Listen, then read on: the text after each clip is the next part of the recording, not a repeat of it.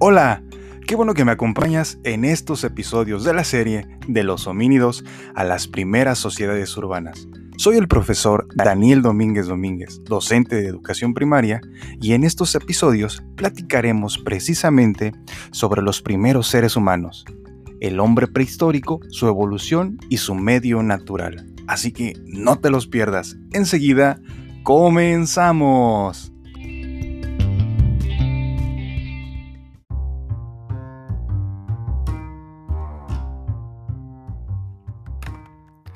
A partir del proceso de sedentarización, se desarrollaron las primeras aldeas que llegaron a tener algunos cientos de habitantes.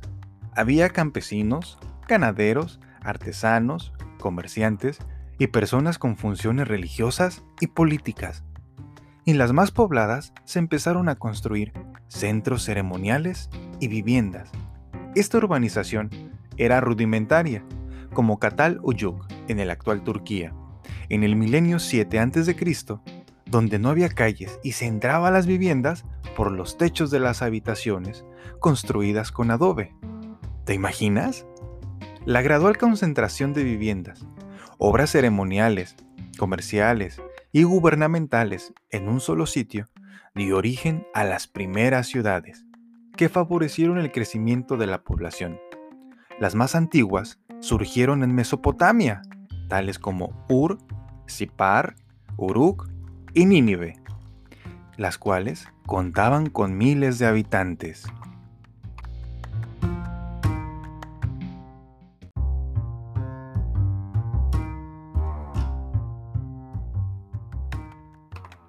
Las ciudades impulsaron el intercambio de productos y conocimientos, dando lugar al surgimiento de las grandes civilizaciones agrícolas.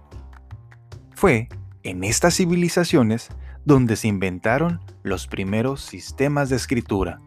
Los símbolos fueron la base de los primeros sistemas de escritura de signos.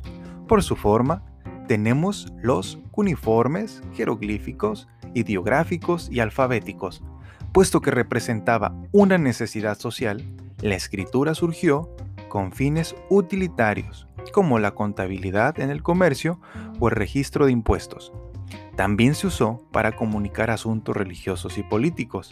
La escritura permitió acumular, elaborar y transmitir conocimiento. La invención de la escritura marca el fin de la prehistoria, ya que con ella el ser humano pudo dejar registros escritos que más tarde sirvieron como fuente para el estudio de la historia.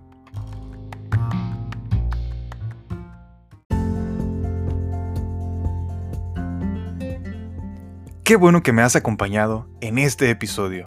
Recuerda que encontrarás algunos enlaces en las notas del podcast hacia sitios de interés y recursos adicionales. No olvides suscribirte al canal y compartir este podcast con el hashtag Escuchemos la historia. No te pierdas los próximos episodios. ¡Hasta la próxima!